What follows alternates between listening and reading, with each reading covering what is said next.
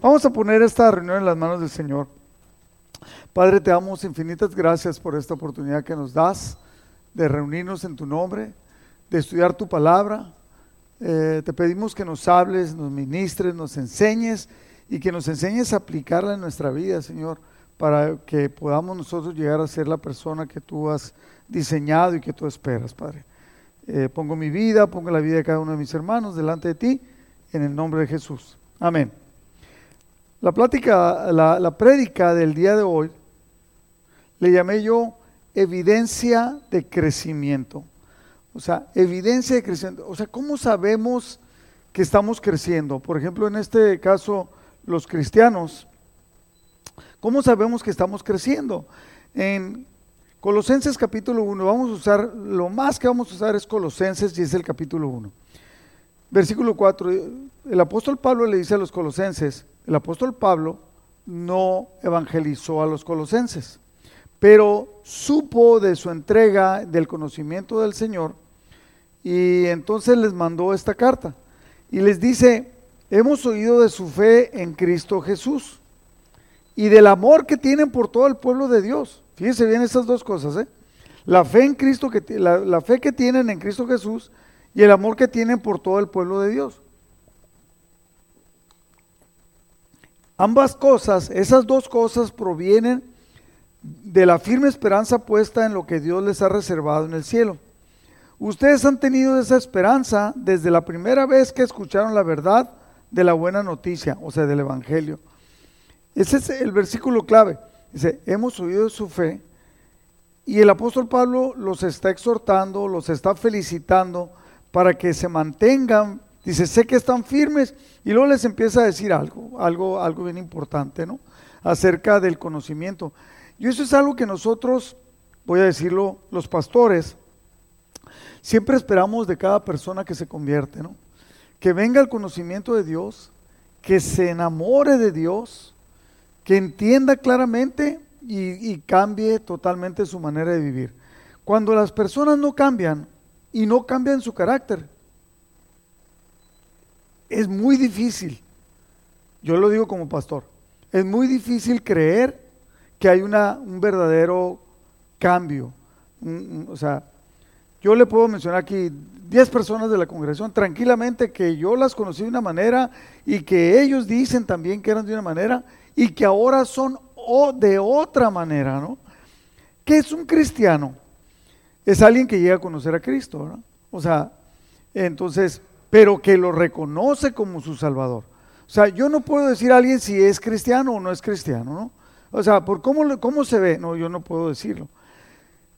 Ese, esa persona que reconoce a Cristo como su Salvador entiende que Dios lo ha salvado y que lo ha, lo ha salvado de una vida de miseria y de una vida sin sentido. Así era mi vida.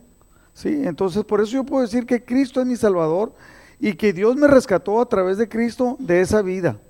En la, en la, usando la nueva traducción viviente, en 1 Pedro capítulo 1, versículo 18 dice, ustedes saben que Dios pagó un rescate para salvarlos de la vida vacía que heredaron de sus antepasados. Yo he platicado con algunos de ustedes, de los que están ahorita aquí, he platicado con algunos de ustedes y han entendido, eso me da mucho gusto a mí, han entendido claramente que la vida que yo tenía, o sea, así me han dicho, la vida que yo tenía en realidad era una vida que hacía lo que se me pegaba la gana, pero era una vida vacía, no llegaba a ningún lado. Y sabía que si seguía en lo mismo, no iba a, pasar, no, iba a mejorar. Es como un diabético, ¿no? Y digo diabético porque muchos lo entendemos.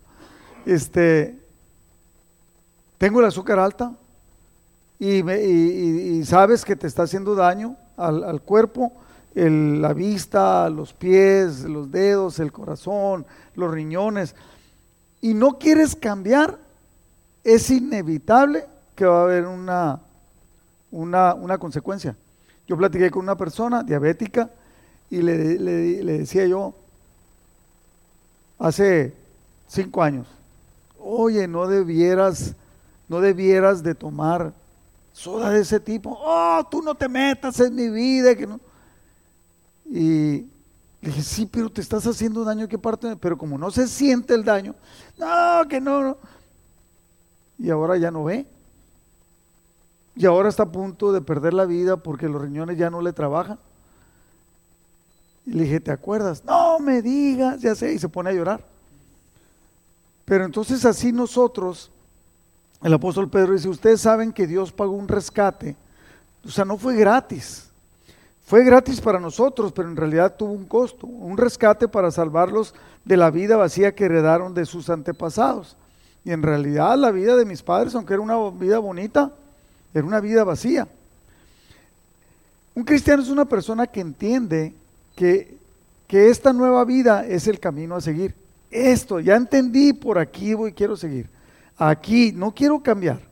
Que sé, ya lo entendí, y entonces pongo los ojos en Jesús, un cristiano pone los ojos en Jesús y entonces debe empezar a buscar de descubrir el destino y cumplirlo. O sea, ¿cómo descubrir el destino? Sí, o sea, soy cristiano.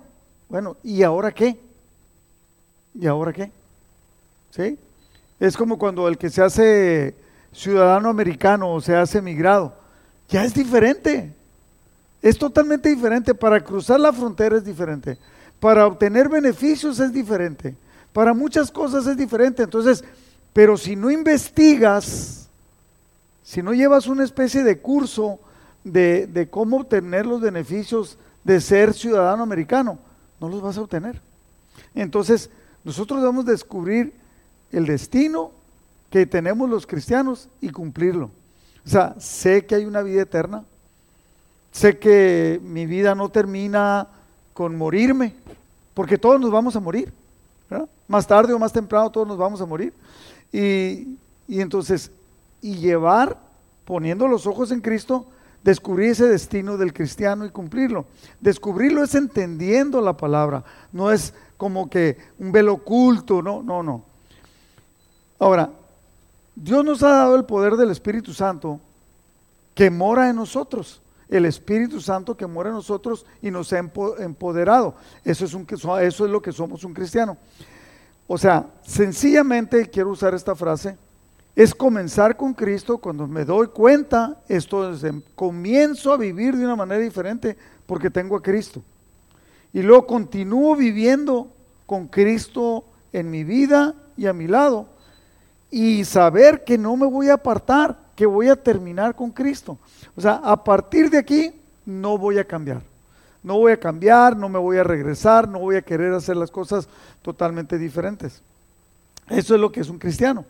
Entonces, y que entendemos que cualquier cosa fuera de Cristo no es parte de la vida ni del caminar cristiano. Como dicen, hay una frase, ¿no? Que dicen, que usan, que dicen, con Cristo todo, sin Cristo nada. O sea, todo, todo tiene que incluir a Cristo sin embargo, me he tocado encontrar a muchas personas que piensan que ser cristiano es como, como irle a un equipo de fútbol, como ser partidario, eh, echarle porras y nada más. No te comprometes con nada, ¿no? O sea, no tienes que correr, no tienes que entrenar, no te tienes que levantar temprano, no tienes que cambiar tu alimentación para poder ser de ese equipo. ¿Por qué? Porque tú no juegas. Pero en el caso de Cristo es que sí, es lo que debemos entender. Por eso digo que debemos de entender el propósito, debemos de entender el, el destino que tenemos y cumplirlo. ¿Por qué? Porque aquí sí, cuando yo me hago cristiano, todos jugamos. O sea, cuando nos hacemos cristianos, todos empezamos a tener una obligación cuando entendemos que nuestra vida es diferente, debe ser diferente. Y entonces cuando hablamos de los cristianos, dice, bueno, a veces preguntamos, pero pues el cristiano no, pues se creen santos. No nos creemos, somos santos. ¿Sí? O sea, en 1 Tesalonicenses 4:3 dice, esta es la voluntad de Dios, su santificación la voluntad de Dios para tu vida es la santificación. Ah, caray. O sea, ¿quién era yo? Dios espera que yo sea diferente. Es decir, que se abstengan de inmoralidad sexual. Fíjese bien, ¿eh? pues estoy utilizando la nueva Biblia latinoamericana de hoy. Es decir, que se abstengan no de, no de sexualidad, sino que se abstengan de inmoralidad sexual. La inmoralidad sexual en la Biblia siempre está conectada con la falta de santidad. Entonces tenemos que entender claramente que es la voluntad de Dios.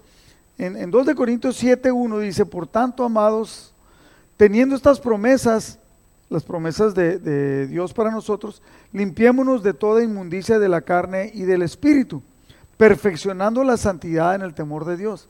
O sea, sabiendo que somos escogidos por Dios, debemos de limpiarnos de toda inmundicia, perfeccionando la santidad. En Hebreos 12:14 dice, seguid la paz con todos y la santidad, sin la cual nadie verá a Dios. La santidad, seguir la santidad. En 1 Corintios 1:2 le, eh, le, escribe a la carta a la, a, la, a, la, a la iglesia de Corinto, le dice, a la iglesia de Dios que está en Corinto, a los que han sido santificados en Cristo Jesús por el hecho de pertenecer a la iglesia, está hablando de que somos llamados y se han sido santificados en Cristo Jesús, llamados a ser santos con todos los que en cualquier parte. Bueno, entonces, el apóstol Pablo, fíjese bien, la iglesia de Corinto, el apóstol Pablo les manda y les dice que ya están, eh, que primero es una iglesia que se está moviendo en los dones espirituales. Luego hay pecado en ellos y todos ellos están contentos porque hay pecado. O sea, aunque hay pecado, no, no, no nada porque hay pecado. Y, entonces, el, apóstol Pablo les está diciendo, entonces, e, esta iglesia que, está, que había pecado, pero que eran cristianos, pero les dice Pablo que eran carnales. ¿Por qué? Porque no había santidad. Entonces, uno se pregunta, entonces, ¿puedo ser cristiano sin tener santidad? Ahí se lo dejo así como anótelo y póngalo ahí a un lado, ¿no? Y ahorita vamos a hablar de eso. Dice, y juntos somos llamados a ser santos. O sea, tenemos el llamado. Es como cuando alguien te dice, hey, tú estás llamado a que seas bien trabajador, ¿no? Uh, compa. no me la puedes dar más abajito. este, llamados a ser santos con todos en cualquier parte, o sea, no hay tal cosa de que nosotros sí y aquellos no. O yo sí, yo soy más santo, yo soy más entregado, yo soy, uh, o sea, Dios me ama más. No, no hay tal cosa, dice, aquí dice claramente, con todos los que en cualquier parte, ¿qué quiere decir en cualquier parte? En cualquier parte invocan el nombre de nuestro Señor Jesucristo, que es Señor de ellos y nuestro. O sea, no establece diferencia. Entonces, en la Biblia al día, ese mismo versículo dice, a la iglesia de Dios que está en Corintio, en Corinto, a los que han sido santificados en Cristo Jesús, ya han sido santificados y llamados a ser su santo pueblo, junto con todos los que en todas partes invocan el nombre de nuestro Señor Jesucristo, que es Señor de ellos y de nosotros, para que nos quede muy claro, ¿no? Entonces, veamos esto, lo que habla acerca de la santidad. La santidad es la voluntad de Dios. O sea, Dios desea que cada uno de nosotros seamos santos. ¿Qué quiere decir ser santo? Tiene, vamos a hablar que tiene dos concepciones. Una en el comportamiento, que es un, un avance, un progreso en el cual cada día debemos de ser mejores, ir dejando cosas que sabemos que nos estorban, que no están bien, pero es la voluntad de Dios. Entonces, también es la limpieza de inmoralidad sexual. Eh, que cuando nosotros llegamos, dice la palabra de Dios, basta el tiempo antiguo que hacíamos muchas cosas o que participábamos de muchas cosas. No quiere decir que, estábamos metidos en, lo peor, pero, pero nuestra mente, nuestra manera de pensar, y luego dice que la, la santidad es perfeccionable. Es perfeccionable. O sea, la santidad debe de ir avanzando.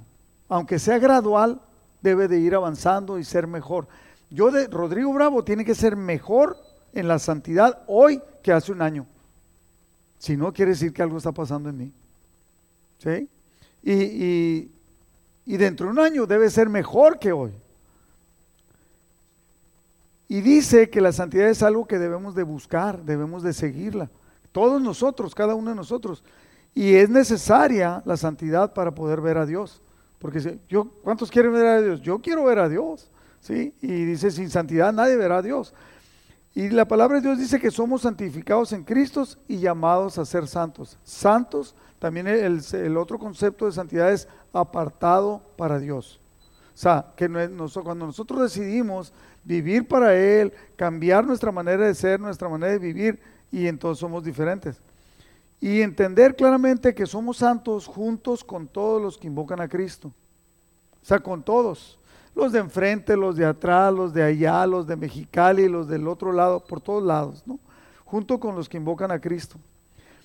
En la NTV, Colosenses 1.1, y, y empiezo a leer parte de Colosenses, dice, yo Pablo, elegido por la voluntad de Dios para ser apóstol de Cristo Jesús, les deja muy claro, hey, yo soy apóstol de Jesús. Y fui, elegido por Dios. Y nuestro hermano Timoteo, o sea, él dice, y él está escribiendo, eh, pero, pero él se reconoce como apóstol. Les escribimos esta carta a los fieles hermanos en Cristo que conforman el pueblo santo de Dios en la ciudad de Colosas. Que Dios nuestro Padre les dé gracia y paz. Siempre oramos por ustedes y les damos gracias a Dios al Padre de nuestro Señor Jesucristo. Fíjese bien, ¿eh? Se, siempre oramos por ustedes y le damos gracias a Dios, el Padre de nuestro Señor Jesucristo, porque hemos oído de su fe en Cristo Jesús y del amor que tienen por todo el pueblo de Dios. ¿Cómo se llama esta plática? Evidencia de que hemos crecido, ¿sí? Entonces le dice el apóstol Pablo, estoy bien contento que ustedes se hicieron cristianos o escuchamos y estamos viendo y, y vemos que ustedes tienen amor por todo el pueblo de Dios. Número 5. Ambas cosas provienen de la firme esperanza puesta en lo que Dios les ha reservado en el cielo. O sea, esas dos cosas, la fe en Cristo y el amor por los demás, es una evidencia de que ustedes han crecido. Ustedes han tenido esa esperanza desde la primera vez que escucharon la verdad de la buena noticia.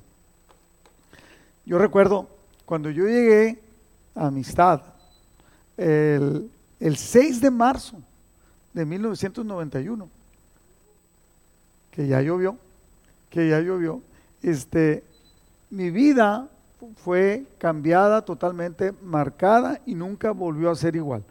Entonces, e, el, el, apóstol Pablo le está diciendo a los colosenses y luego versículo 6 dice, esa misma buena noticia, el Evangelio, que llegó a ustedes ahora corre por todo el mundo. Da fruto en todas partes mediante el cambio de vida que produce. Fíjese bien lo que dice. El Evangelio da fruto en todas partes. ¿Cómo? Cambiando la vida. Cambiando la vida de las personas que aceptan el Evangelio. Así como le cambió la vida a ustedes desde el día que oyeron y entendieron por primera vez la verdad de la maravillosa gracia de Dios. Entonces, empieza a describir una nueva vida. Y, le dice en el versículo 9, por esta razón también nosotros, desde el día que lo supimos o lo oímos, no hemos cesado de orar por ustedes, por ustedes colosenses, pidiendo que sean llenos del conocimiento de su voluntad en toda sabiduría y comprensión espiritual. Recuerden el 6, le había dicho, esa noticia, el Evangelio que ustedes aceptaron, da fruto cambiando la vida de las personas. Entonces, nosotros sabiendo que ustedes ya han cambiado, no hemos cesado de orar por ustedes pidiendo que sean llenas del conocimiento de su voluntad en toda sabiduría y comprensión espiritual, para que anden como es digno del Señor, haciendo en todo lo que le agrada, dando fruto en toda buena obra y creciendo en el conocimiento de Dios. Fíjese bien, aquí podemos vernos. O sea, nosotros vivimos como es digno del Señor la manera como vivimos. O cuando ando en el trabajo, soy peleonero, soy corajudo, hago cosas que no agradan. dice, dando fruto en toda buena obra, dando fruto, dando fruto y creciendo. Eso es algo que debe ser algo notorio, ¿no? Entonces, rogamos, le dice el apóstol Pablo a los, a los, a los colosenses, que ustedes sean fortalecidos con todo poder según la potencia de su gloria para obtener toda perseverancia y paciencia con gozo. O sea, queremos que crezcan en la palabra, que sean fortalecidos con todo poder, que lo entiendan y sean fortalecidos, para que puedan tener toda perseverancia, o sea, para que puedan aguantar y tengan paciencia con gozo. ¿Ha visto cristianos corajudos? Yo he visto muchos, no he podido, nunca he podido entender cómo pueden, mande, en el espejo nomás. Este, no he podido entender cómo alguien que pueda estar, que pueda tener el Espíritu Santo, porque estamos hablando que los cristianos tenemos al Espíritu Santo, pues podamos apagarlo y entonces actuar con coraje, responder con coraje, responder con ofensa, no perdonar, no, no lo puedo entender. Por eso dice el apóstol Pablo, ruego. Entonces, debemos entender lo que el apóstol Pablo le dice. Estoy, aquí voy a utilizar el Colosenses 1.6, que es la nueva Biblia latinoamericana. Eh, dice que han llegado, la palabra de Dios, que ha llegado hasta ustedes, así como en todo el mundo está dando fruto constantemente y creciendo. La palabra de Dios está dando fruto constantemente. ¿Qué quiere decir constantemente? No para de dar fruto. Y creciendo. Así lo ha estado haciendo también en ustedes desde el día que oyeron y comprendieron la gracia de Dios en verdad. O sea, dando fruto. Y eso es algo que obviamente es uno de los de las cosas que podemos ver cuando de que es una evidencia de crecimiento que da fruto. O sea, cuando una persona llega y se enamora de un equipo de fútbol del fútbol americano, así esté nevando, él paga, va y da. ¿Sabe que en México lo que le llaman las barras del fútbol sí, sí ha visto que las barras esas que son las porras. el equipo de Veracruz, antes, ahorita ya no está en primera división, pero el, equipo de Veracruz o el de Querétaro venía hasta Tijuana a jugar y, le, y, los, la porra los traían en camiones hasta Tijuana y les daban obviamente tortas, tacos y dinero para eso, los mantenían para venir y ellos estaban dispuestos a no trabajar, a no hacer nada, nomás a cumplir con esas cosas. ¿Sabes que el cristiano a veces no está comprometido para hacer lo que Dios nos pide? Bueno, tenemos que dar fruto y creciendo. O sea, dar fruto y además crecer. Entonces, aquí una, tres cosas que el apóstol Pablo que me encanta, que quiero marcar, cuando habla de esto que dice hemos orado, es, lo primero que puedo notar es que hay una preocupación del cristiano, es la primera evidencia, que otros crezcan. No que, ah, que le hagan como quieran, ¿no? Ah, si mis hermanos no quieren, o si mis hermanas no quieren, o si mis amigas no quieren, es bronca de ellas. Yo ya les dije, ¿no?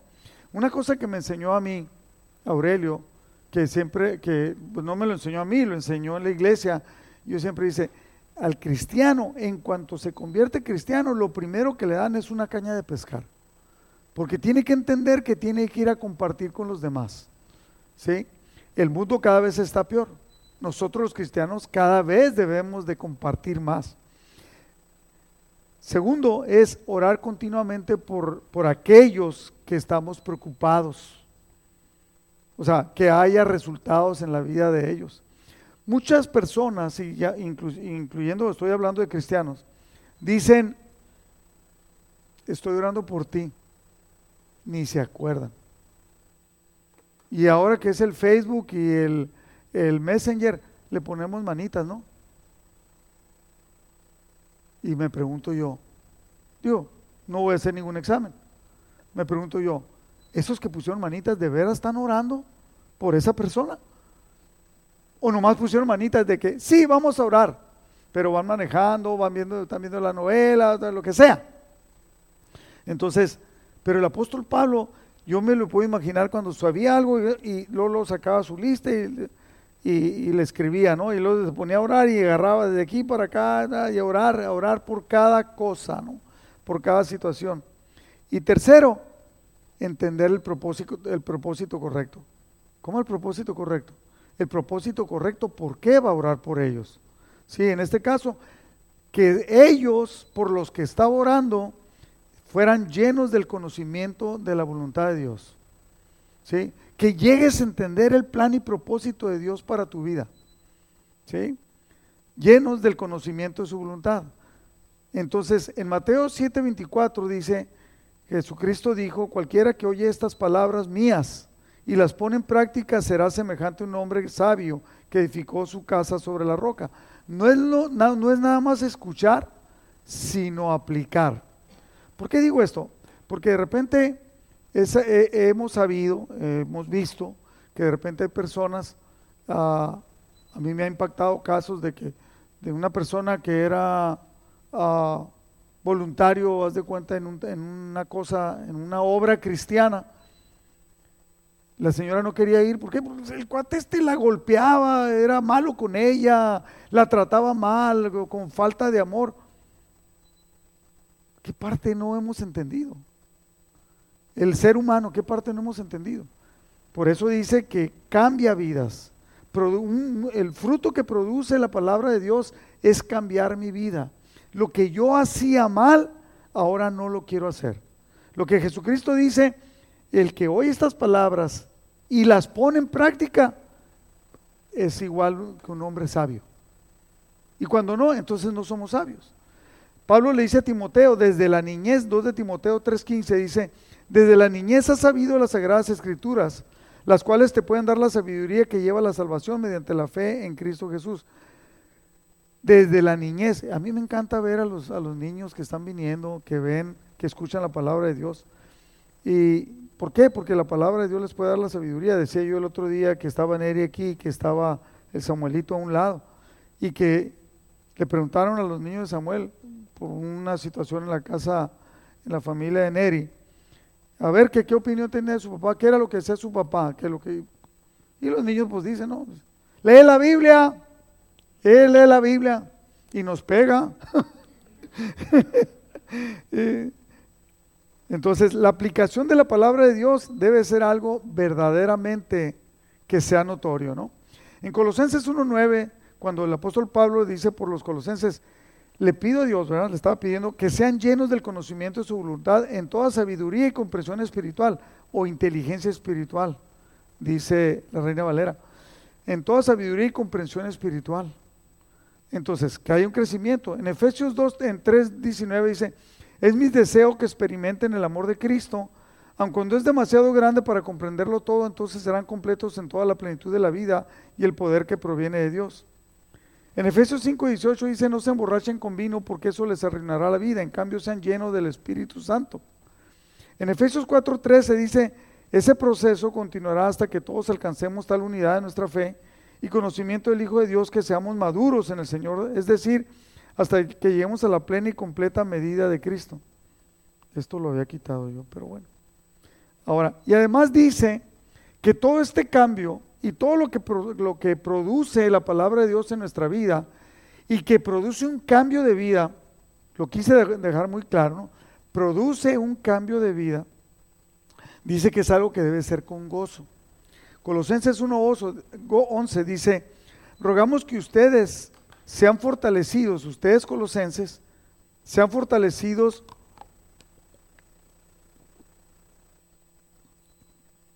con todo poder según la potencia de su gloria, de la gloria del Padre, para obtener toda perseverancia y paciencia con gozo, para que puedan aguantar y tener paciencia para ese cambio y para actuar bien con gozo aunque los otros se porten mal, gozo.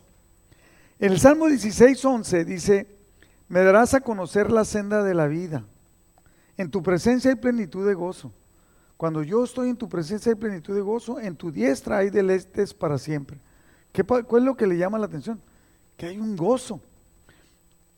El Salmo 30, 11 dice, tú has cambiado mi lamento en danza. Has desatado mi ropa de luto y me has ceñido de alegría. O sea, yo vivía en tristeza, yo vivía con coraje, pero tú me has cambiado. Me has cambiado mi manera de pensar. Ahora puedo estar con gozo. En Romanos, Romanos 14, 17 dice, porque el reino de Dios, ¿y en en qué estamos nosotros? ahora pertenecemos al reino de Dios. No es comida ni bebida, aunque sí vamos y comemos y tomamos, ¿verdad? Sino, sino es justicia, paz y gozo en el Espíritu Santo. O sea, no es vivir la vida. Yo por eso cuando yo veo a alguien que, que está enojado, con coraje y que un día estaba yo aquí en la iglesia y había alguien que estaba encargado de un ministerio y llegó en la mañana, un domingo en la mañana, y andaba yo allí, fui a ver cómo estaba el asunto. Y llegó y venía así con, bien enojado y aventó cosas y todo. Le dije, bro, ¿qué, ¿qué, pasó? ¿Qué tienes? ¿Qué te pasó? ¿Qué? Me dijo, ¿qué no puedo andar de malas? Estamos él y yo solos. Y le dije, pues, sí, sí puedes, pero no debes. O sea, digo, ¿y el gozo? ¿Qué gozo? Ni qué nada. Dije, santo Dios. Obviamente fue el último domingo que estuvo en un ministerio. Y en, menos de un mes, mejor se salió de la, iglesia. Él solo se salió. ¿Por qué? Porque yo simplemente lo corté. Le dije, ¿sabes qué, bro? No puedes tener una actitud así. ¿Por qué? Porque quiere decir que todavía no entiendes la palabra de Dios aplicada en tu vida. Todavía no estás dando ese fruto que debemos de dar. ¿Sí? Mire, a mí me encanta. Yo escucho Viene Gallo y comparte. Viene Neri y comparte. Compartió Gallo el otro día, eh, Guancho el otro día. Viene Jesse y comparte. De cada uno que comparte hay algo que Dios me habla a mí. Me habla y me dice, Rodrigo, a ti te falta esto. Rodrigo, estás fallando esto. Y en, ningún momento yo digo, no, ¿cómo se sale? Eh, ya no lo voy a poner a predicar al guancho, ¿para qué dijo eso? Este, o, el gallo que ya no, no, no, no, no. Es más,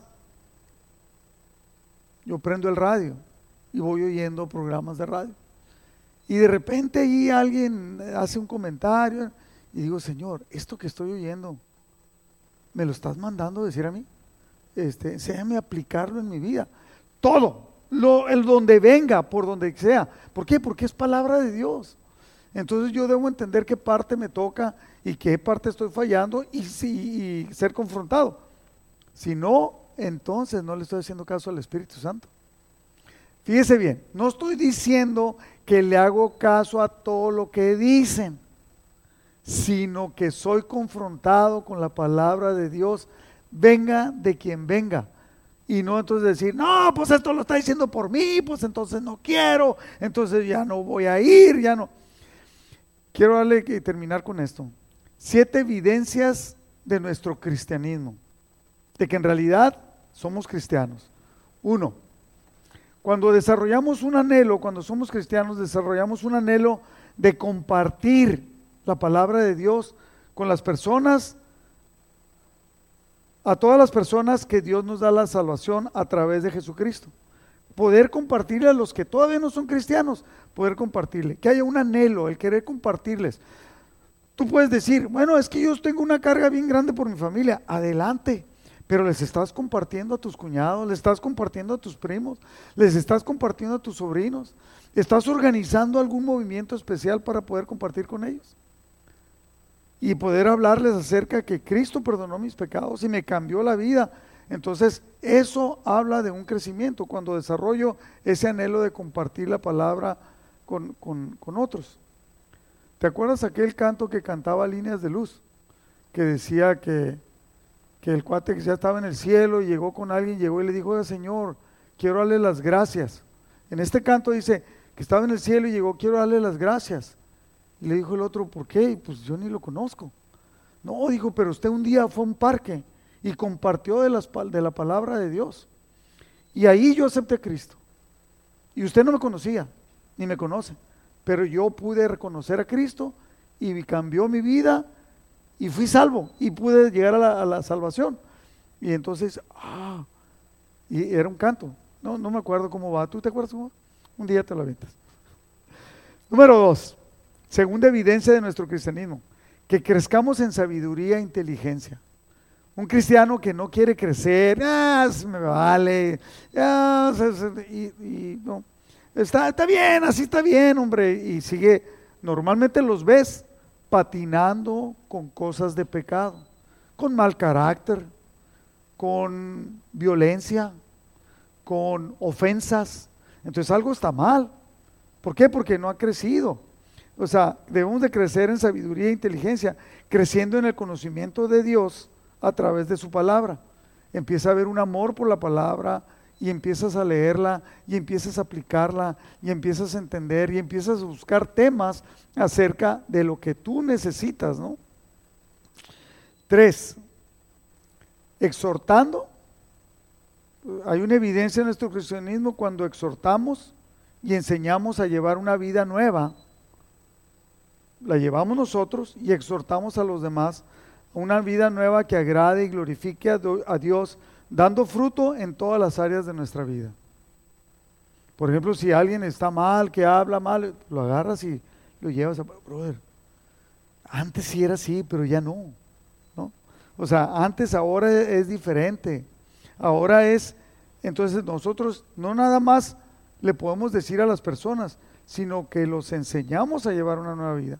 Por eso queremos abrir y abrimos grupos de matrimonios.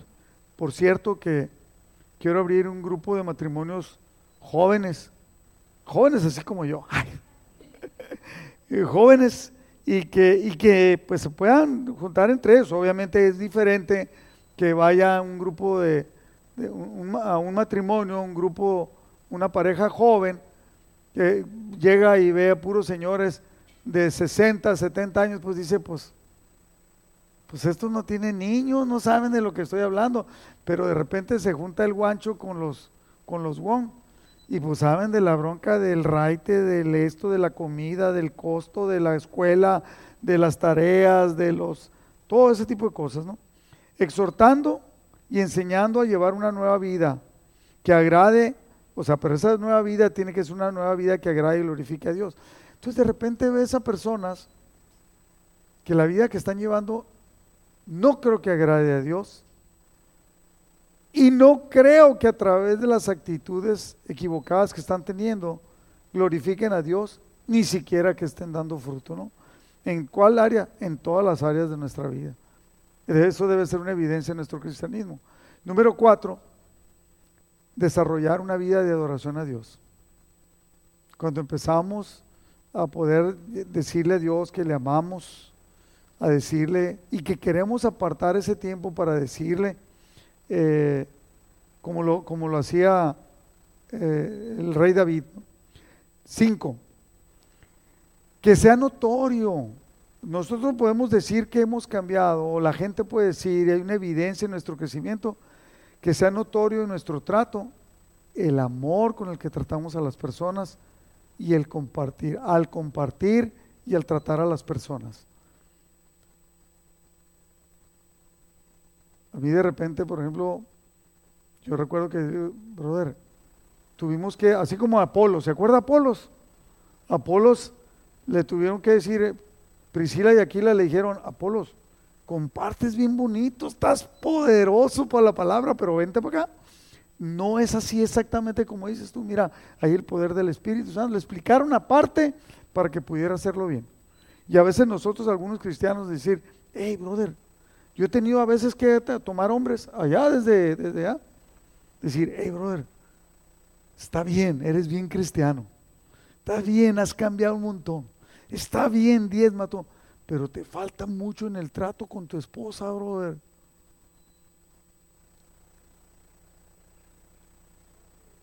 Uno me dijo, ¿sabes qué, Rodrigo? Todo me cae bien de ti, menos que defiendas tantos a las mujeres.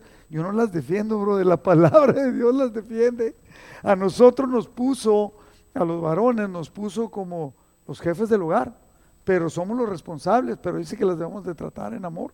Entonces, Debe ser notorio en nuestro trato el amor y el compartir. ¿sí? El cómo tratamos a las personas, el cómo les hablamos. Sexto, vivir siendo fortalecidos es no, debe, debe ser notorio. Vivir siendo fortalecidos con el poder de Dios. O sea, no en nuestras fuerzas, no a la y se va, no con coraje, pues yo ya te dije, hazle como quieras, pues eh, no, no, espérate. Espérate. O sea, no puede ser, por ejemplo, que yo, yo quiera ser testimonio para mi esposa Yolanda y la trate mal y le hable mal. No puede ser.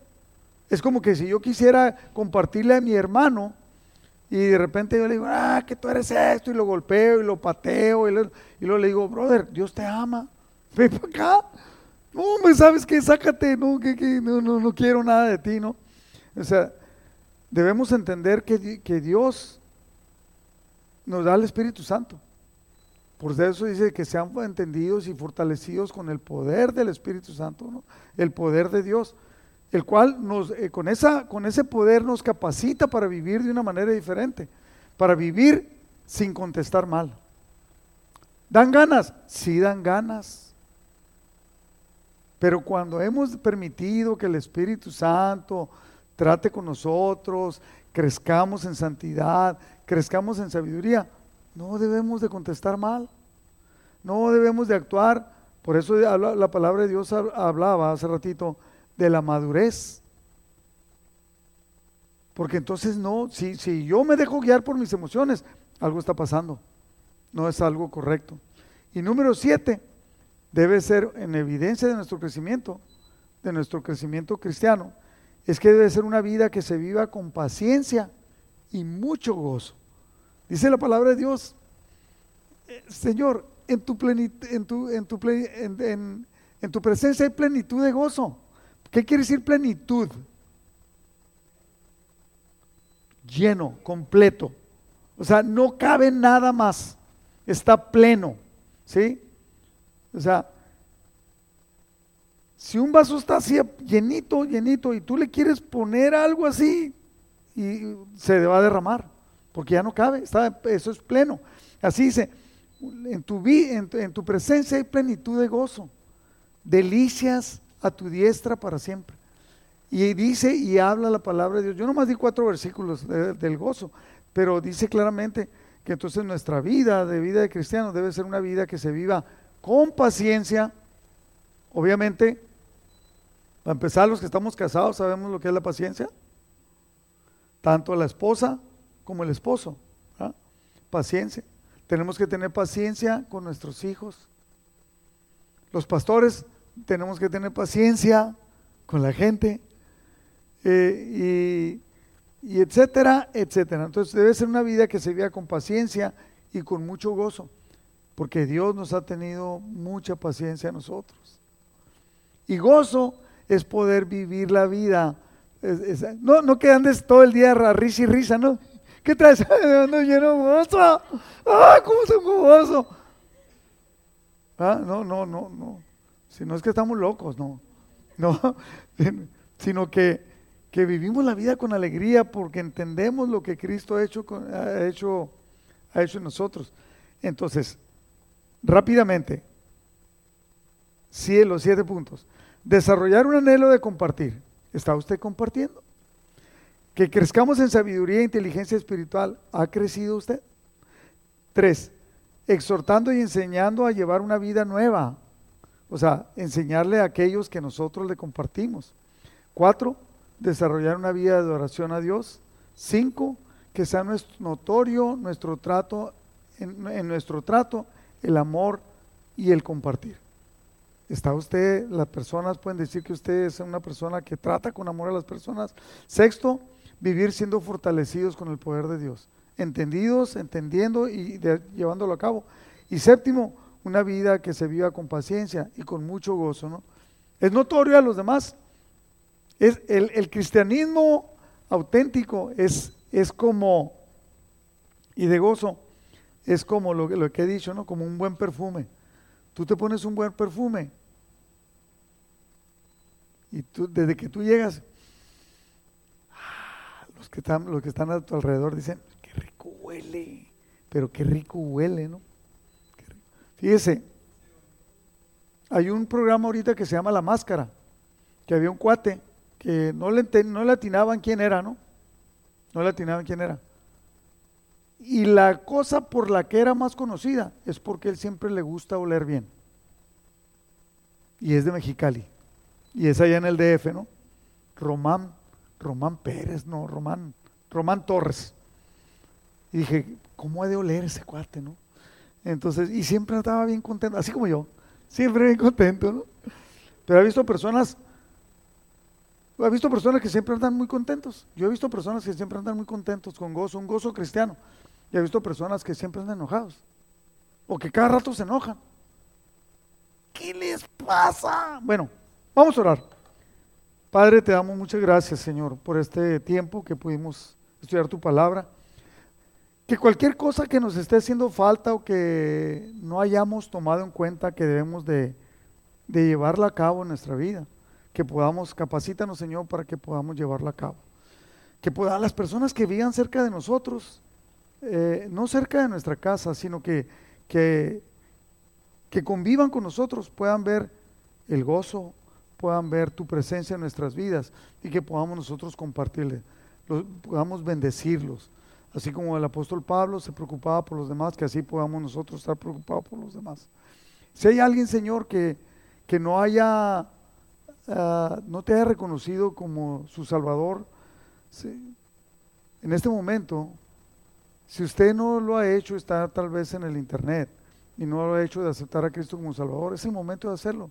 Solamente pídale perdón y, pídale que venga a vivir a su corazón y dígale, Señor Jesús, te pido perdón por todo lo que yo he hecho, por la vida que he llevado. He tratado mal a mi esposa, he hecho cosas malas en el trabajo, he hecho cosas malas en mi vida, pero quiero cambiar. Perdóname, ven y habita en mi corazón y, anótame, anótame para estar contigo. Te reconozco como Señor de mi vida y, llévame a vivir de una manera diferente. Si usted hizo esa así sencilla oración, le aseguro, porque la palabra de Dios lo dice, que usted ha cambiado y ha pasado de muerte a vida. Y, bueno, y nosotros ya ahorita en esta aquí en la iglesia ya terminamos todo y vamos a quedar. El único, el único anuncio que hay es que de, mañana, viernes, al otro viernes, tenemos la, la cena, la cena, la cena navideña, ¿no? Que muchos le dicen posada. La cena navideña aquí, aquí, que va a ser aquí, a las 7 de la tarde. Anótese con Rosy, con Rosy Martínez, para que vamos a quedar despedidos. Padre, te damos gracias, te damos gracias por, por, por la oportunidad que nos das de reunirnos en tu nombre. Eh, te pedimos que nos acompañes, que tu presencia sea poderosa en nuestra vida, donde quiera que vayamos. Cuídanos y guárdanos. Y las tres cosas que siempre te estamos pidiendo para nuestra iglesia, Señor, que traigas en cada uno de nosotros un avivamiento espiritual, que nos protejas de toda enfermedad, sobre todo ahorita en este cambio brusco de temperatura, Señor, y que nos suplas económicamente a todos, a todos en la congregación, Padre. Gracias por este tiempo, en el nombre de Jesús. Amén. Vamos a quedar despedidos después de este canto. Dale un aplauso al Señor.